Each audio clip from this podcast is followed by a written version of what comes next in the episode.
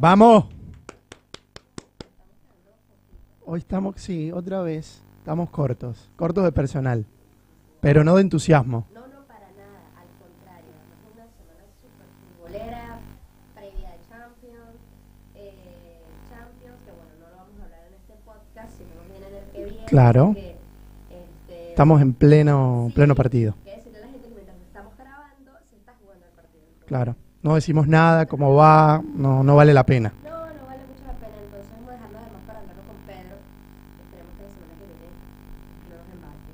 Después cuando esté aquí, vamos a hablar Vamos a tener que hablar de ese tema seriamente, sí, sí. No, no, no, no. No, la verdad que no está nada bien. Bueno, pero además súper entusiasmado, Julio, porque el tema vino tinto. Ya Sí.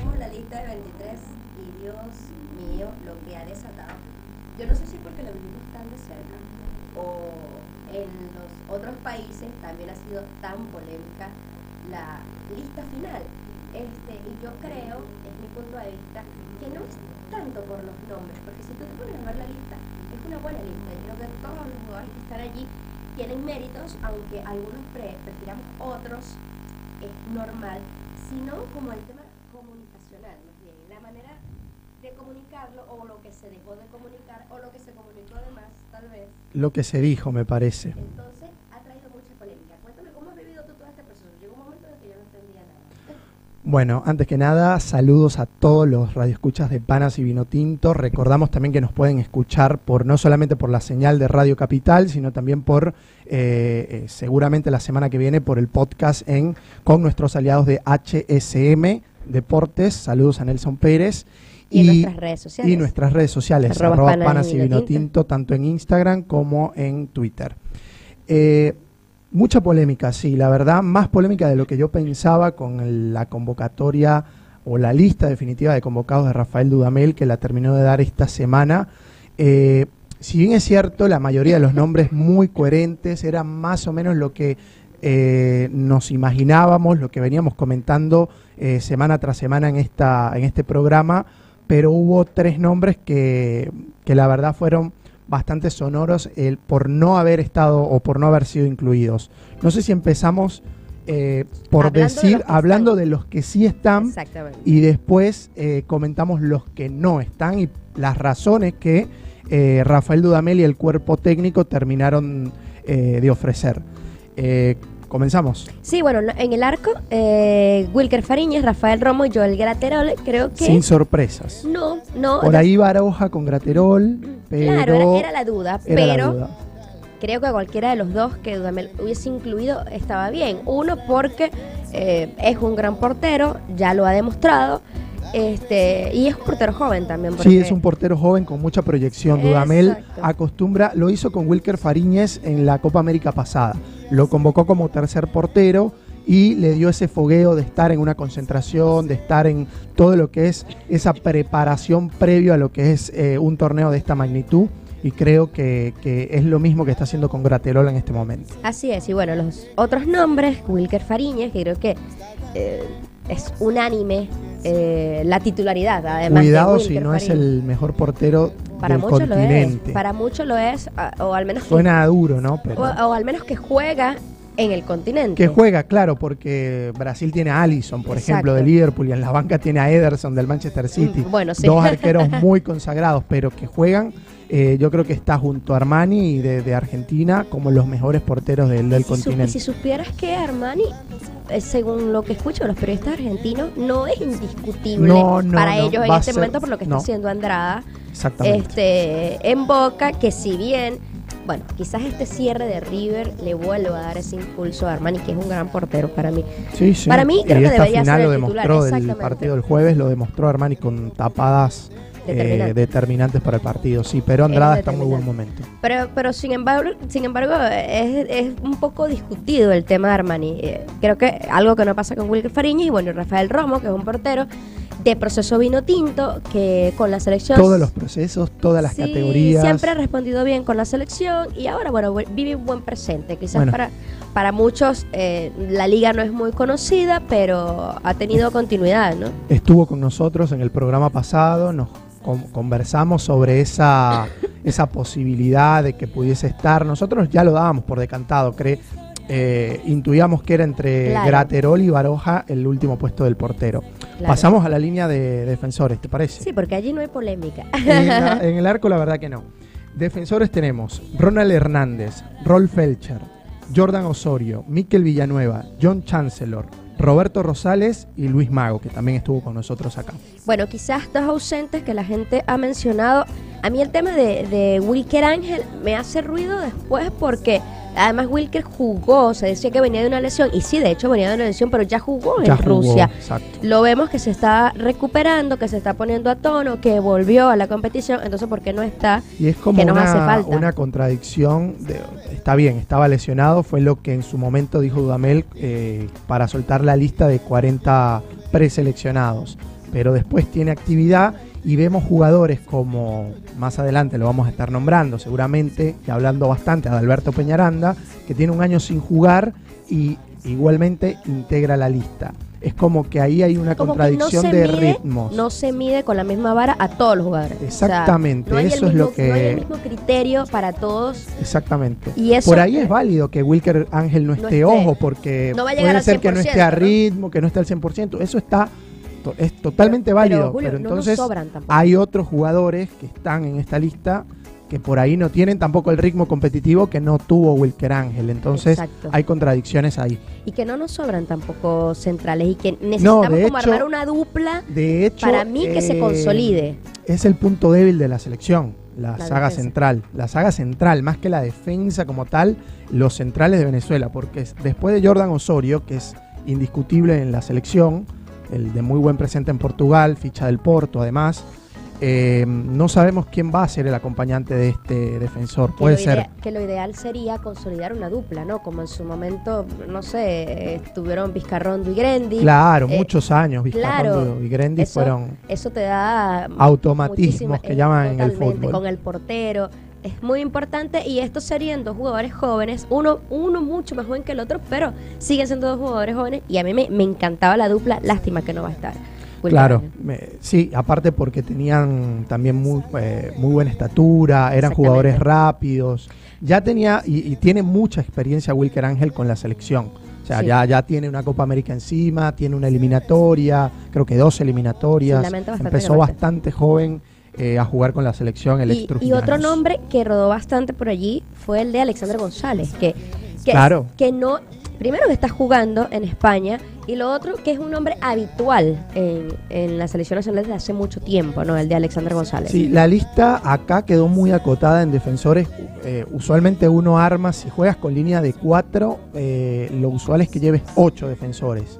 Eh, Dudamel presentó una lista con siete, pero es cierto con eh, un Rolf Felcher, por ejemplo, que es muy versátil, juega toda la línea. Luis Mago lo Mago mismo. Eh, el mismo Vi- Villanueva también jugó como lateral izquierdo, lo puede hacer como central. Entonces por ahí Dudamel dijo, bueno, con estos siete que todos tienen la posibilidad de jugar en varias posiciones, puedo eh, prescindir de un defensor y eh, sumarlo a la lista de volantes que es como la más congestionada. Sí, totalmente. Eh, es lo que, lo que intuyo y yo de esta decirle a la lista. gente también de antemano, que también eso lo vamos a hablar más adelante, que esta lista dibuja totalmente No, un ya, esquema táctico el con el que está casado y el que parece que, o sea, ni siquiera, porque por ejemplo, es que no me quiero adelantar, pero no llevar a Otero un 10 natural Sí. ya te da a entender que él no piensa jugar No, con no, no, va a ser una- Esa no va a ser su manera de jugar va, nunca. va a ser una Venezuela de transiciones rápidas, con balón poquito, no va a tener tanto el balón, va a tratar de jugar muy vertical, aprovechar la velocidad de los wings que va seguramente va a tener, porque como tú dices, ya dejó la pista muy clara de cómo Total. va a jugar Dudamel, va a jugar 4-3-3 y más adelante te puedo decir hasta los nombres. Yo, yo creo que tengo una duda nada más en el 11 vino tinto para el debut contra Perú.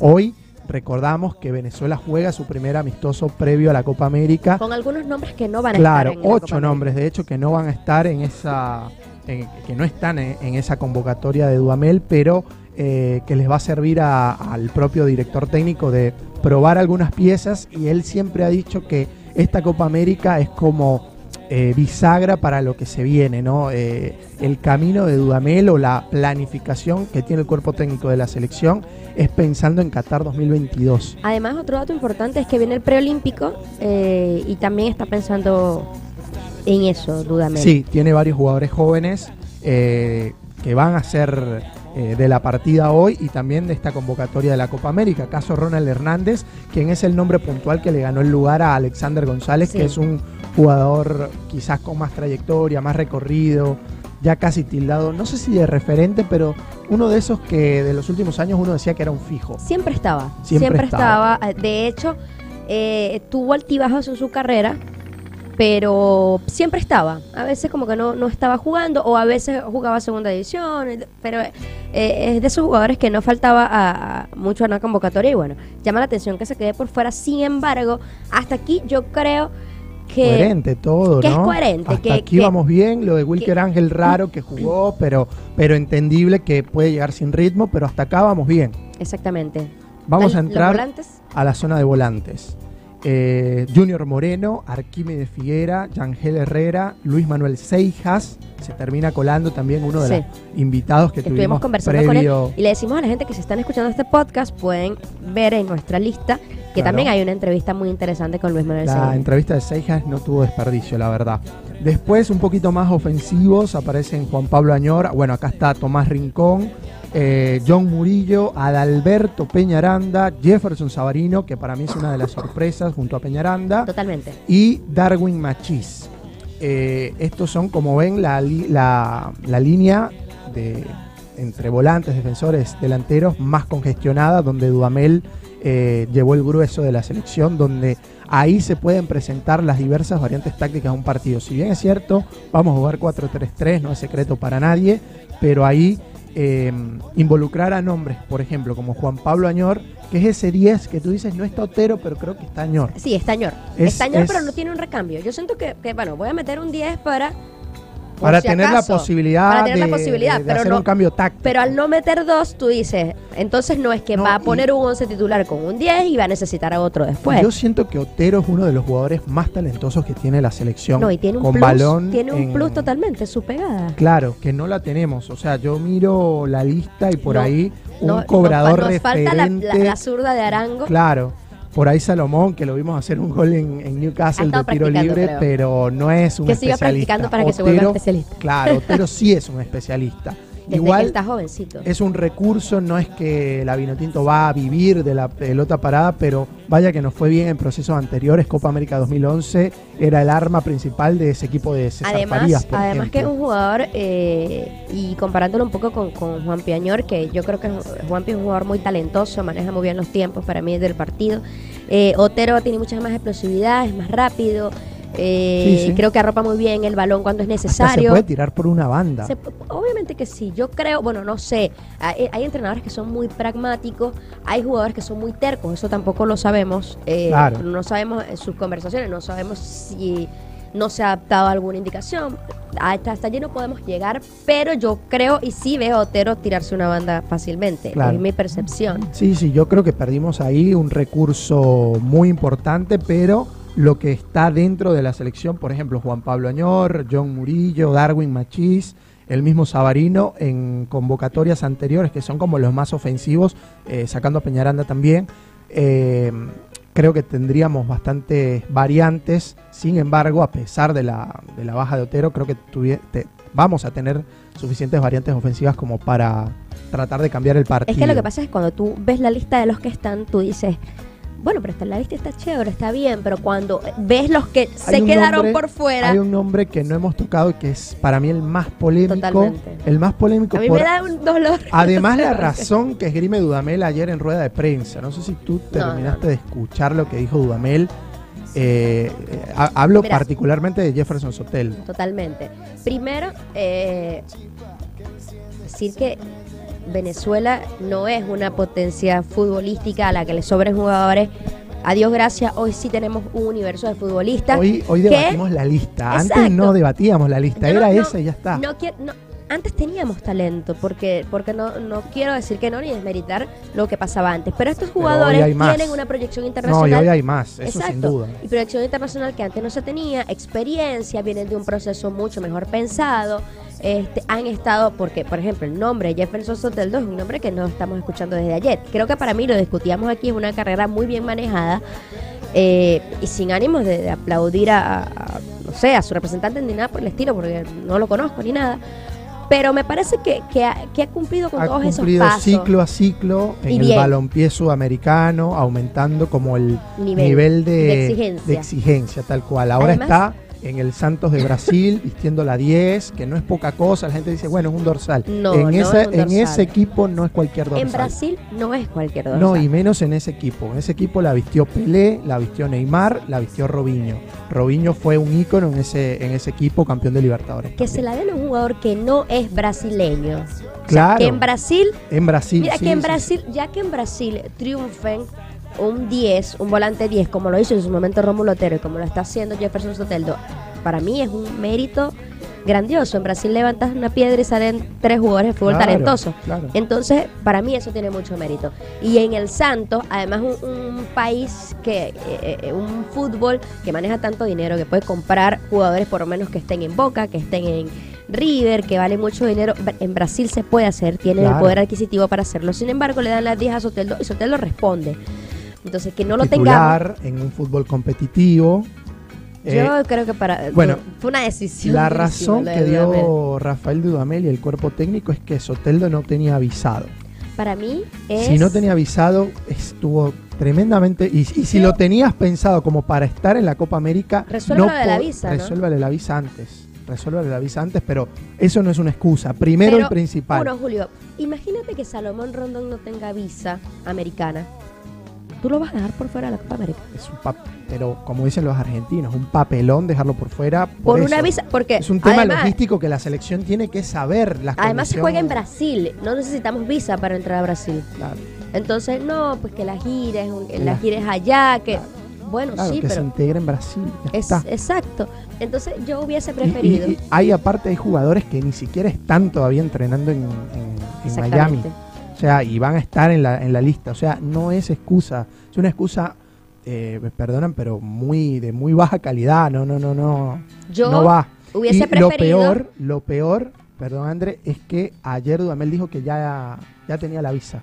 eh, pues, no, claro que oscurece, como dicen Que ya por tenía allí. la visa, que su equipo, el Santos, se había movido, que había hecho un montón de cosas, dado que a Soteldo lo estaban marginando de la selección por no poder ir a la concentración a Estados Unidos, pero eh, ya es tarde, ya dio la lista, la dio, tenía un límite de Conmebol, dice Dudamel, pero por Dios, sumamente mal manejado. E insisto, hay jugadores que están en la Copa, convocados para la Que Copa no América, que todavía no están en. Estados Unidos.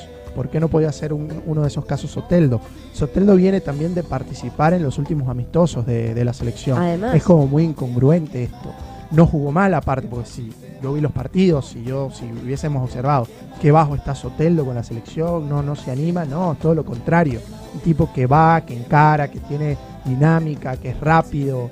Pero ¿cómo que le dices tú tiene- a un jugador virtudes. a un jugador que viene con- cumpliendo todo este proceso y, y lo que decimos, que es, y en Brasil y hay todo una eso. cosa ¿Cómo le cuentas tú eso? Ni tú ni yo, y creo que el, el medio en general todavía no, no nos enteramos qué pasa. Hay un trasfondo ahí raro porque la excusa está, está, está Julio, mal manejada. Yo prefiero que me diga, y, y lo hablamos Tácticamente, claramente. no me funciona, no, me yo gusta prefiero- otro, es yo mejor. prefiero este, Zanja la polémica. es una decisión. Es una Si decisión el técnico te dice, es una decisión técnica, ¿cómo tú vas a discutir eso? Nada, yo soy el. Ya Listo. está. Yo soy el que manda. Ok. Pero Él lo decidió así, bueno, y además va a asumir eh, lo que pase después, porque de repente después todo sale perfecto. Ojalá, ¿no? Obvio. No, no, no, Ojalá que salga todo bien. Porque el hecho de discutir un nombre u otro no quiere decir, porque el periodista venezolano, no sé por qué, y lo leo de periodistas que tienen muchísima experiencia y que yo respeto mucho, tienen como que excusarse por dar una opinión. No, ¿por qué van a quedar mal por decir que yo prefiero a este en vez de este? Porque el fútbol es así, a veces es cuestión de gusto. A mí me gusta más jugar con, con un 10 un poco más natural. También me gusta el esquema que monta Dudamel, pero creo que la, la convocatoria es demasiado pragmática.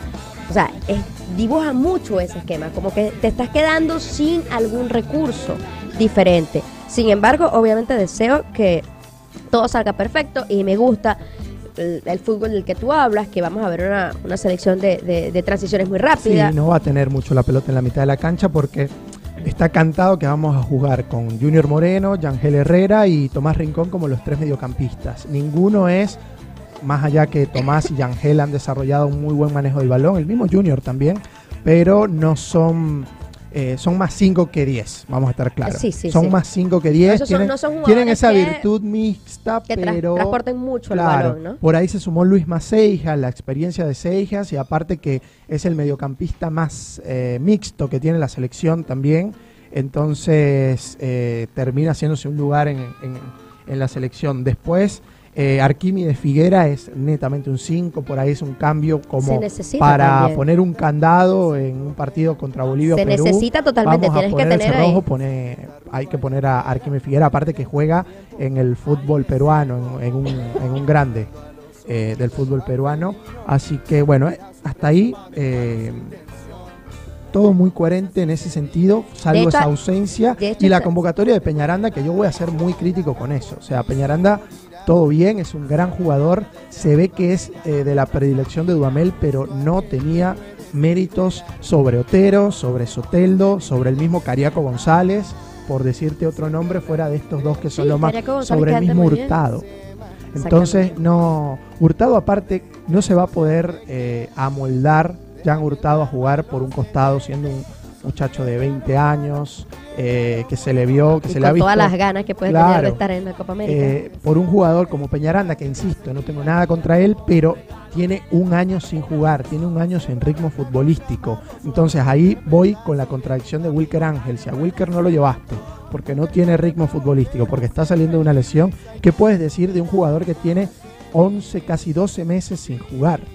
Por cualquier motivo, Motivo, ¿no? claro. Que sabemos que es un motivo lamentable por Adalberto porque que lo queremos ver desarrollarse como futbolista porque tiene tremendo talento. porque nos regaló un gran mundial. Claro, sub-20. pero hoy día hay jugadores que están en mejor forma que él. Aparte que se mm. lesionó en, en- en la, Además, en la además. concentración en Miami, tuvo algunos problemas. Dudamel ayer zanjó, dijo que estaba bien, pero me parece que es demasiado Pero protegido entonces, por el cuerpo técnico. Exactamente. Entonces, como tú le exiges a otros, este, porque también eh, el otro día Dudamel dejó entrever que Soteldo eh, no había asistido a una cita, con cosas que la- de las que yo creo la prensa no, La- debería, no debería de, con el tema de la La visa. gira de China puede ser. Sí. Este, Bueno, pero si le pasa factura por eso, no, Mira, no está bien. Yo creo que son cosas de las que nosotros no nos deberíamos ni enterar. Eh, eh, eh, Era muy fácil para Dudamel zanjarlo, insisto, como, como te comenté. Es decisión técnica. porque, eh, y vamos a, vamos a estar claros y vamos a hablarlo desde el principio, se da una lista de 40 jugadores que para mí no debió darse nunca, no debió darse a la prensa. Porque no es posible que tú pongas en Instagram una lista de 40 jugadores que Alain Baroja, Bernardo Dañor se vean en esa lista, celebren, hagan una fiesta. Los jugadores no te lo están diciendo, pero probablemente fue así. Y después, cuando les preguntes, ¿pero por qué no están? ¿Pero por qué no están? Los jugadores te digan, no, es que a mí nunca me llamaron. Kiko Peroso se tomó la molestia de hablar con personas de la federación y dijeron, no, ellos están en la lista porque es una obligación de Conmebol. Pero ellos están ahí en espera. Pero- Si lo necesitamos, lo vamos a llamar. Pero porque tú no llamas al jugador y le Y le dices, explicas mira, esa situación. Exacto, hay una lista de 40, no sé, no te puedes ir a Disney todavía, o sea, eh, espérate ahí porque si te necesitamos, te vamos a llamar. Y eh, para el jugador no es tan chévere estar en la lista de espera, pero es parte del juego. Pero infórmale eso al jugador. No que vengan los periodistas a decirle, mira, Baroja, pero ¿qué haces tú aquí? No, es que a mí nadie me llamó. Bueno, una flor Súper que sí le quiero que sí le quiero tirar a la Federación, porque también hay que decir lo bueno, La presentación. es cómo anunció la convocatoria. Estuvo muy bueno, muy bueno el video con los niños anunciando línea por línea los jugadores. Muy emotivo. Hicimos algo diferente. Hicimos Sí, algo diferente y de calidad, porque el video se veía muy bien editado, o sea, ahí me quito el sombrero, una muy buena, la, No, la y- y, presentación y de la después vi la de la selección de Colombia. Colombia también hizo un muy, muy muy parecida, bonito trabajo. pero sí. Eh, no sé si es porque a uno lo, lo- Claro, lo el siente, pero corazoncito como que te tira más al Claro, vino tinto. Totalmente, que yo dije, no, la de nosotros es mucho más emotiva. Además, Sí, los sí. niños, en la de Colombia sale Maluma. La de Colombia Imagínate. salieron a, eh, sí, Muchas eh, estrellas, cantantes, actrices, actores eh, conocidos. ah, claro, Pero nosotros nos fuimos por los niños más. Estuvo... Estuvo muy bien, muy bien ese trabajo por parte de la federación. Hay Además, que yo, bueno, voy a, voy a, a, aquí también a salvar un poco al, al departamento de prensa, porque cuando hablamos de comunicación se puede pensar que estoy hablando de ellos, pero yo estoy seguro que ellos en esos casos de anunciar cosas, de decir cosas, obviamente eh, obedecen a algo, a- a- a lo que le dicen, ¿no? Mira, anuncia estos 40 jugadores, mira, anuncia ahora estos 23. Claro. O sea, ya ahí no es culpa de ellos. Este, pero creo que eso no se manejó bien, ha traído mucha polémica innecesaria para mí. Eh, Igual el grupo lo veo lo veo muy sólido, las ya declaraciones ellos- de varios jugadores la eh, mayoría sabía lo que estaba ya sabían pasando. lo que estaba pasando, sí. Y los delanteros. Los delanteros terminamos solamente tres, Salomón Rondón, Fernando Aristilleta, por cierto recientemente fichado por el Monarcas de Morelia en México, un millón de dólares le costó su pase al equipo mexicano. Creo que renace. Y Joseph Aristigueta. Martínez, sí, es un tipo que eh, ha caído varias veces y se ha podido levantar, se ha sabido levantar. Pasó momentos flojos en Caracas que uno pensó, listo, la carrera de Aristilleta como Se que hasta acá. aquí. Salió esta oportunidad en el América de, Cali y le ha ido bastante bien. Creo que 11 goles tiene ya el Colorado en la liga, eh, siendo titular, haciendo goles de, de muy alta factura, de, de delantero 9, de ese delantero potente que nosotros conocemos.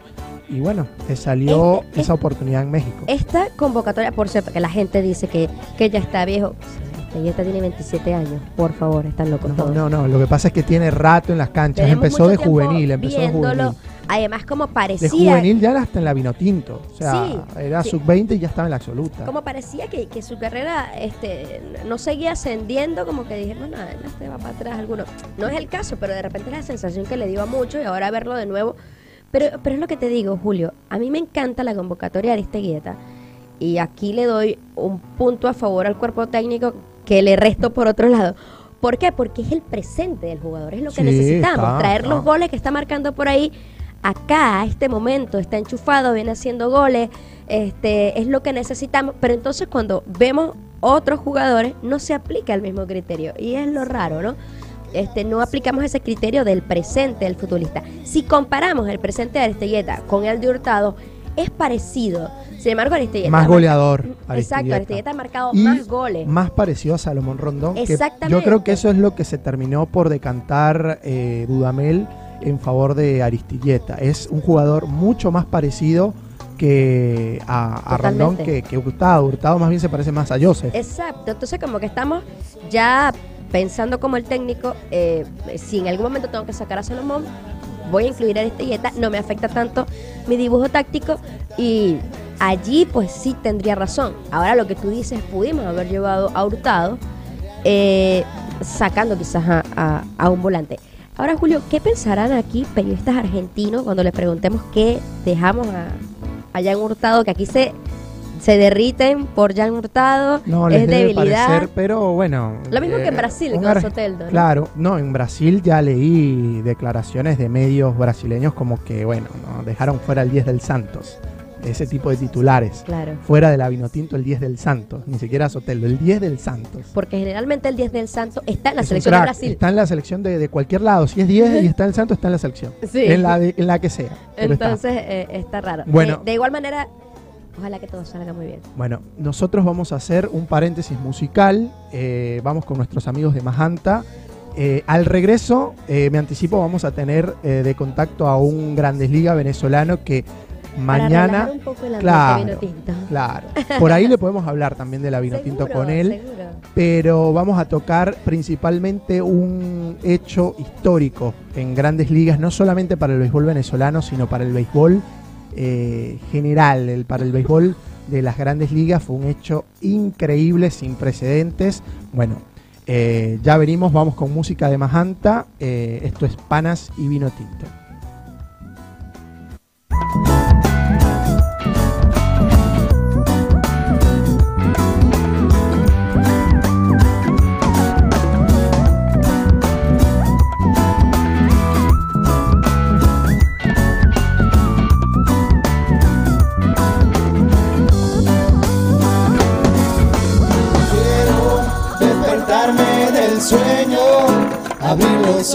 listening.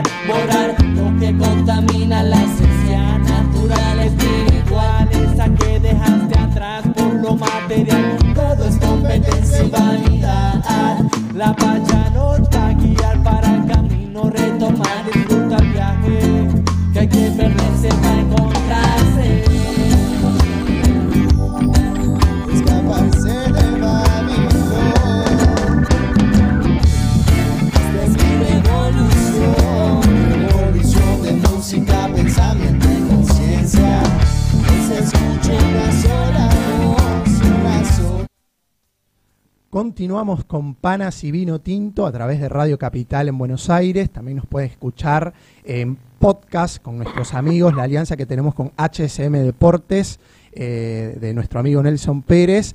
Y bueno, Andreina, lo prometido es deuda. Acá vamos a conversar con un grande liga venezolano que a propósito de eh, la fecha, hoy tenemos primero de junio, mañana, 2 de junio, se cumplen nueve años de uno de los hechos eh, para el béisbol venezolano y creo que para el béisbol en general de las grandes ligas más eh, interesantes, no sé cómo calificarlo, fue, fue súper discutido, súper polémico, pero también nos dejó después un mensaje eh, de verdad que muy bonito, muy inspirador. Se trata de, vamos a conversar con Armando Galarraga, ex Grandes Liga venezolano, hoy radicado en Texas, quien, nada, nos eh, aportará un poquito de, esa, nos- eh, de esos recuerdos que debe tener de ese partido ya a nueve años de ese compromiso ante los indios de Cleveland. Armando, buenas tardes, ¿cómo estás? Te saluda Julio Castellanos y Andreina Pacheco. ¿Cómo está Julio? ¿Cómo está Andreina? ¿Cómo le va? Todo bien, Armando, acá eh, contentísimos de tenerte para la audiencia eh, venezolana en Buenos Aires. Eh, dirás que bueno, un entrevistado de béisbol en Buenos Aires, pero la verdad que hemos sumado, como sabrás, una colonia de venezolanos bastante amplia en esta ciudad, así que mucha gente por ahí pendiente de, de- de esta entrevista y hemos tenido también a otros beisbolistas. Muy bien, muy bien, muy bien. Bueno, Armando, quería, nada, como escuchaste en la introducción, queríamos conversar un poquito sobre, mañana se cumplen nueve años, sobre ese partido casi perfecto, ¿no? Y nada, qué mejor voz que conversar con, contigo sobre, sobre los recuerdos que se te vengan eh, de ese partido. Lanzaste una verdadera joya, fue una joya que debió entrar en los libros de récords y que por un error de arbitral del umpire eh, Jim Joyce no terminó eh, siendo un juego perfecto. Cuéntanos un poquito cómo te preparaste para ese partido, cómo se fue desarrollando y, bueno, después, después de esa decisión, ¿qué se te pasó por la cabeza? Cuéntanos. Bueno, como lo he dicho antes, son, como lo dijiste tú, ahorita mismo son...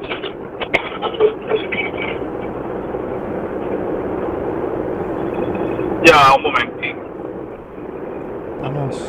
Estamos, en vivo con Armando Galarraga, ex lanzador de los Tigres de Detroit. Armando, ¿nos escuchas? Este, son momentos... Sí, sí, sí, sí. Disculpe, no, momentos muy bonitos, momentos y recuerdos muy bonitos y eso es lo que uno se lleva cuando se retira. Este, este día en realidad fue, fue normal, igual que cualquier otro día.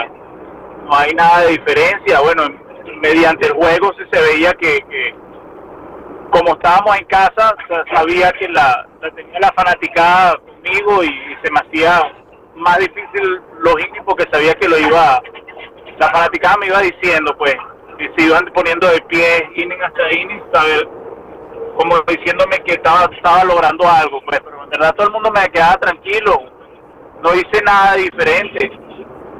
Y bueno, pasó lo que pasó.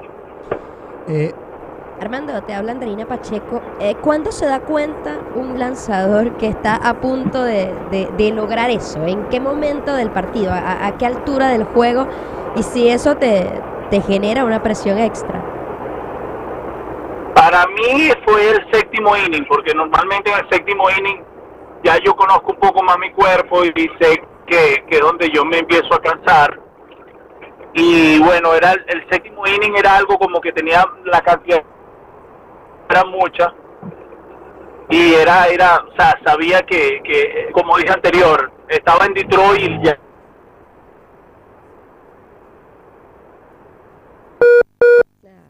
Ay, se nos cortó la, la, comunicación. ¿Sí? ¿Sigues ahí?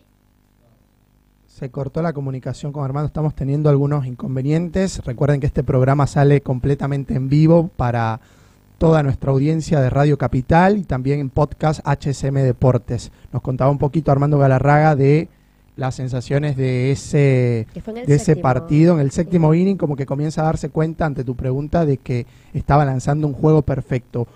Una proeza, Andreina, que te cuento como dato de color. Han habido más de 210.000 partidos en la historia de las grandes ligas, solo 23 fueron juegos perfectos. Galarraga pudo haber sido uno de esos, 23 o 24, porque después de... En, ese momento era el 21, después se sumaron dos más, pero imagínate lo difícil, que, es, lograr un juego perfecto en el béisbol de las grandes ligas. 210.000 partidos solo 23 han sido juegos perfectos. O sea, pero yo creo que a pesar de que no estén los libros, va a pasar esto, ¿no? Así como, como tú, eh, que sabes que mañana se cumplen nueve años y que de alguna manera lo quieres rememorar, eh, va a pasar también eh, en los alrededores de, las grandes ligas. Claro, claro. Ese juego, ese juego terminó 3 a 0 a favor de los Tigres de Detroit. Retomamos la conversación con Armando. Armando, ¿nos escuchas? Ahí seguimos con algunos problemas en la comunicación. Bueno, ese juego terminó eh, 3 a 0 a favor de los Tigres de Detroit, fue ante los indios de Cleveland. Miguel Cabrera colaboró para la labor de Armando Galarraga, eh, conectó un cuadrangular en el segundo inning y de paso estuvo involucrado en ese último out que no fue, en esa jugada polémica donde sale un rodado del bateador, se llamaba Jason Donald, creo que se llamaba así, Jason Donald, el campo corto de los eh, indios de Cleveland, suelta un rodado entre primera y segunda, Miguel va, lo fildea, toma la pelota y Galarraga va hacia, le gana la carrera a Donald, va hacia la primera base para la asistencia y llega antes, se ve, pero sin repetición, sin nada. Además que, Galarraga estuvo involucrada en esa, en esa jugada. Estuvo tanto Galarraga como Cabrera involucrado en la misma jugada. Y, bueno, fue increíble ante la sentencia de Joyce, que hace el gesto de safe o quieto, la cara de Galarraga y de, y de Miguel Cabrera, ambos esbozando como una risa incrédula, irónica, como que no, no puede ser. Y la gente, bueno, el ensordecedor abucheo después de todo el comer y capar. Eh, retomamos la conversación, vamos a ver si ahora la tercera es la vencida con Armando. Armando, ¿nos escuchas? Sí, sí, lo escucho perfecto. Bueno, Armando, nos contabas, eh, te dabas cuenta que en ese séptimo inning ya estabas, eh, te dabas cuenta de que estabas lanzando un juego perfecto, ¿no? Sí. Sí, porque el juego iba muy rápido. El juego iba extremadamente rápido y la cantidad de picheo era poquito y, y ya los fanáticos cada vez que tocaba el terreno pues, se levantaban Armando, cuéntanos de esa situación particular. Eh, noveno inning, dos outs. Eh, creo que tenías en cuenta de, de uno y uno al bateador Jason Donald. Eh, tira ese rodado por entre primera y segunda. Cabrera toma la pelota. Tú le ganas la carrera a Donald hacia la primera base en busca de la asistencia. Y viene el momento, viene la sentencia de Jim Joyce. ¿Qué fue lo primero que se te pasó por la cabeza cuando Joyce decreta el, el safe? Que era un boludo. totalmente, totalmente, Estamos de acuerdo. Eh, todo el mundo recuerda tu cara. ¿Qué, qué, se te pasó? Aparte de que era un boludo Jim Joyce, porque la verdad que sí. no, este, mira, eh, en realidad estaba nervioso. O sea, son momentos donde uno uno tiene muchos sentimientos en el momento. Estaba nervioso, quería que el juego se terminara, estaba muy ansioso, estaba muy contento y estaba contento por muchas cosas, no simplemente el juego, sino que en ese momento yo necesitaba un puesto seguro en la rotación porque necesitaba tener varios juegos buenos para, para tener mi puesto seguro en la rotación. Entonces yo necesitaba demostrar un poco más en ese momento que, que, que, estaba bien, que estaba saludable, que tenía un buen año y estaba contento con el juego. Independientemente no, no me estaba enfocando tanto en el juego, sé que estaba pasando, pero si daban el hit, igualito iba a estar contento. Claro, más lejos me iba,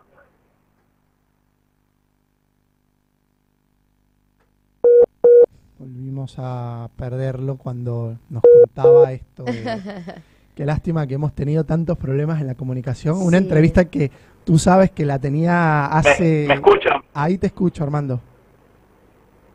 Te escucho. Este, muchos sentimientos, muchos sentimientos, muchos sentimientos. No hay uno que pueda definir.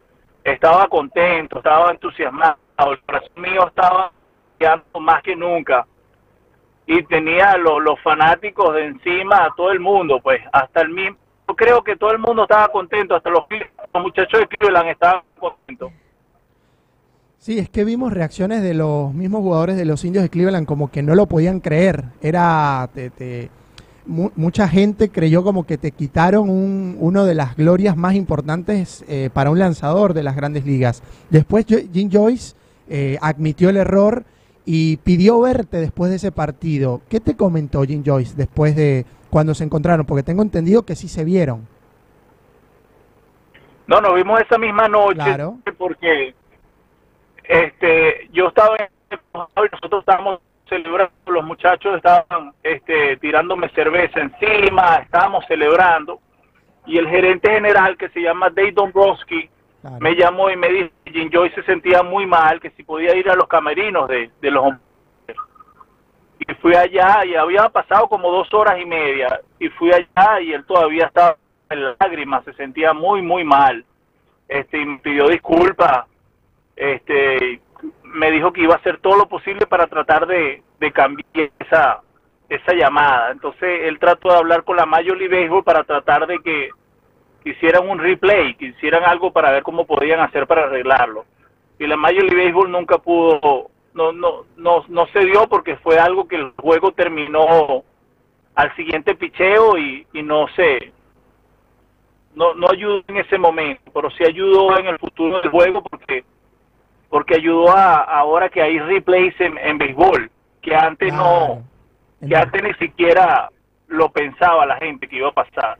Armando, tu reacción este, también fue conmovedora, también le dio la vuelta al mundo porque uno piensa que en un momento como ese, quizás con, con la sangre caliente o, inmediatamente después del juego, las declaraciones iban a ser distintas, pero sin embargo tú reaccionaste de otra manera, lo disfrutaste, obviamente lo lamentaste, pero entendiste la situación, entendiste que él se equivocó y la gente valoró mucho eso.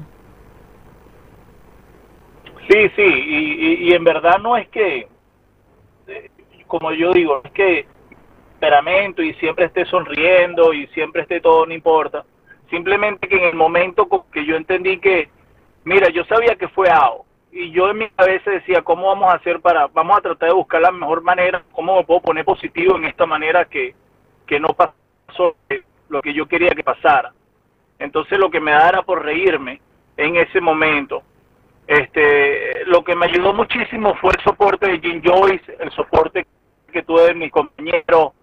Este, mira, yo me acuerdo que cuando vi el teléfono mío me quedé impresionado de tantas llamadas y tantos mensajes que tenía de tanta gente apoyándome y tan tanta gente tan contenta que estaba por lo que había pasado. Y eso fue la, las memorias que, que tengo en mi cabeza y eso es lo que lo que de verdad que que me llena, pues que todo el mundo estaba muy muy feliz por, por un logro de, de que no pasa muchas veces en vivo y que todavía nueve años todavía seguimos hablando, porque yo pienso que si hubiera hecho no estuviéramos hablando de eso ahorita. Sí, Es- sabes fue algo que- que es un poquito diferente a los otros que han pasado. Sabes que sí, que creo lo mismo. Capaz si el juego perfecto se hubiese concretado, capaz esta entrevista y tantas otras que has tenido a lo largo de estos nueve años, eh, quizás no se hubiesen dado. Eh, uno notaba también que los compa- tus compañeros estaban como hasta más tristes o más molestos que, que- que tú. Sí, sí. Caso, me acuerdo de Miguel Cabrera, se le notaba súper molesto en ese momento. Eh, también habían otros venezolanos como Carlos Guillén, estaba también Maglio Ordóñez en ese equipo. Eh, ¿Qué te decían después del juego, después que el bateador siguiente lo dominaste y terminó el partido? ¿Qué te dijo Jim Leland también, que era el manager en ese momento de los Tigres de Detroit? Cuéntanos un poquito de esa intimidad eh, ya después de, lograr el out 27 con, con, en el dogout de los Tigres. Estaba muy frustrado, estaba muy frustrado. Eh, yo, por lo menos, que no fui fanático, estaban en el de entrar los umpires para, para no dejar entrar a Jim Joy porque querían como que no te vas a ir todavía, tienes que hacer algo para tratar de cambiar esto. Y los, los fanáticos se lanzaban en un túnel. Si tú ves en Detroit, los cuando termina el juego, los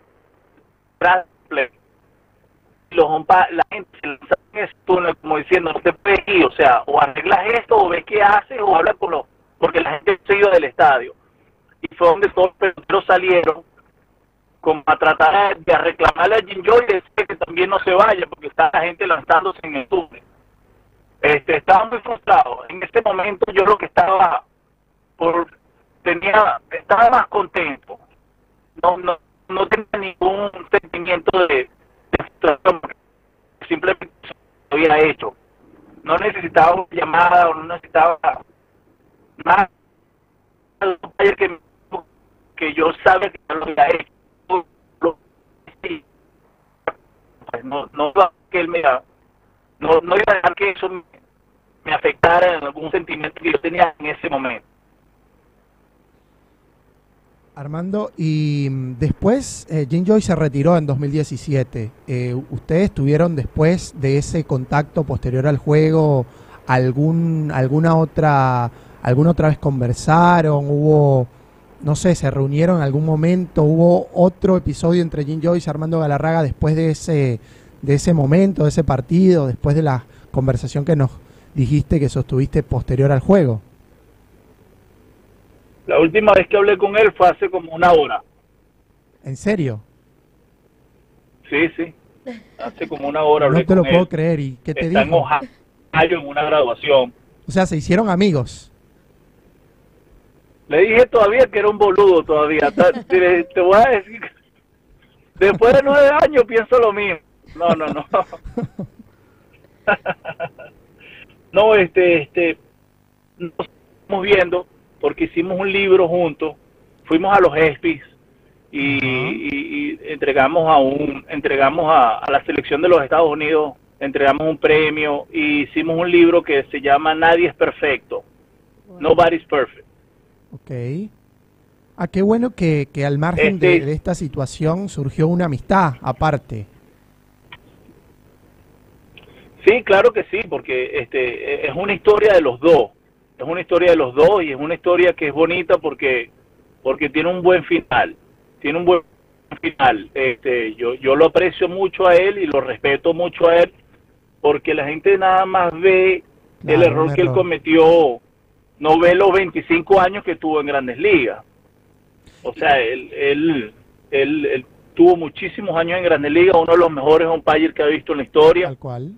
y bueno cometió un error y lastimosamente este me tocó a mí pero pero nos sirve ahora para para que el béisbol siga surgiendo y la tecnología ayude también a todas esas personas que no le vuelva a pasar lo mismo Wow. Claro. ¿Qué, qué manera de sacar el lado positivo de un, de un, de un hecho que, que desconcertó a todo el mundo, pero que sin duda alguna, y como tú dices, yo, yo tenía pensado preguntarte eso, que ¿qué crees tú que hubiese pasado si se si tu juego perfecto se hubiese consumado? Ahí volvemos con Armando otra vez con ciertos problemas. Armando, ¿nos escuchas? ahí, Ahí vamos. ahí lo escucho vamos yo los vez. escucho No, no, que te iba a preguntar Sí. eso, que qué hubiese pasado si, si el juego perfecto se hubiese consumado, pero sin duda alguna, por ejemplo, el libro no existiría. No, pero lo que pasa es que yo tenía bonos. Yo, mucha gente me, pas- me dice eso. Y yo les digo a la gente, mira, por lo menos con la TOPS, la TOPS son unas, unas barajitas Claro.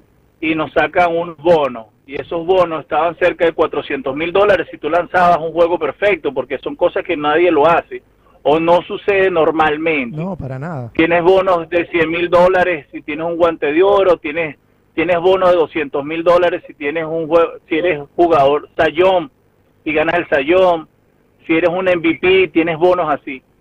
Entonces yo le digo, yo, yo hubiese preferido mi bono que el libro, ¿no?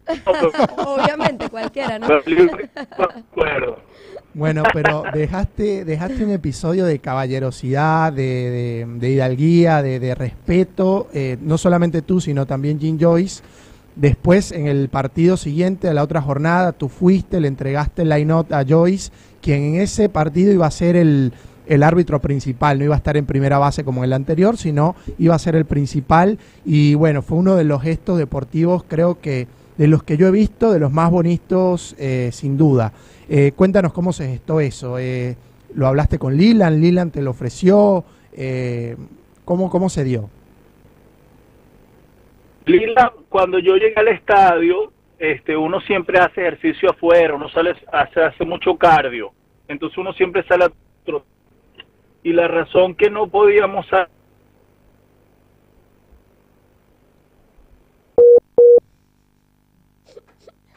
Una constante, ¿no? Ha sido Es parte de la difí- ha sido entrevista esto. difícil, ha sido difícil, sí, sí. Aló, Hola, ahí estamos. aló, ¿me escuchan? Sí, Sí. te escucho perfecto. Nos decías, Ok, entonces había, había mucha gente en el estadio muy temprano y era un juego temprano, no, era un juego de día. De día, y, y ¿cómo es que se llama? A- a- había mucha presión porque, porque la gente iba para allá a pitarlo. Claro, claro, la gente aparte estaban jugando ustedes de home club. O sea, me imagino el, el, eh, no sé, el, el- el odio que tenía la gente en ese momento. Fue una buena manera de, por la por, lo que había pasado el día anterior.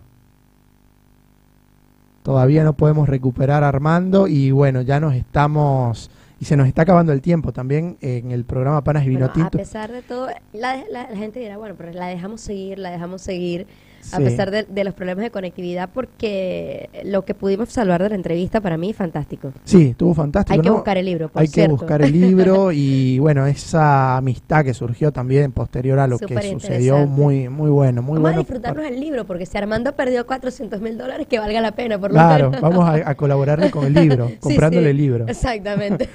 Bueno, nos tenemos que despedir, ya se nos acabó es. la hora, tendremos lastimosamente que interrumpir así la entrevista con Armando, pero son situaciones que suceden en vivo, no, no había una buena conexión con, con Armando desde Austin, Texas, que es donde él está, creo que hasta muchos temas quedaron por fuera de la conversación, que por ahí con una comunicación más fluida los podíamos ir sacando más rápido, pero bueno, ni modo, Andreina, programón, me encantó. Sí, me encantó. Por cierto que vamos a seguir hablando de la vino tinto, de lo que Sí, queda. viene la Copa América y Y ahora es, que, ahora es que queda vino tinto por, por Así delante. es, y quizás incluir así a, un entrevistado que, que, nos agregue un poquito de, otras cosas y preguntarle también cómo viven, por ejemplo, la Copa América es interesante. Hay muchas cosas que, como te digo, quedaron por fuera, pero bueno, será para otra ocasión. Eh, estuvimos trabajando para ustedes, Andreina Pacheco, Julio Castellanos. Esto es Panas y Vino Tinto a través de Radio Capital. Y recuerden que en podcast también estamos en hsmdeportes.com. Así que, bueno, hasta una próxima ocasión. Chau. O hasta el que no final. necesito nada más. Hay nada Dale más sentido a mis días. para despertar. llena con tu melodía mi pensar. Mantén mi llama encendida. todos los días. quédate con tu calor.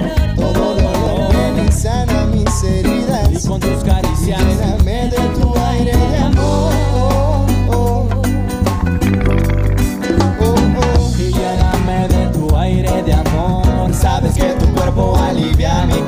song.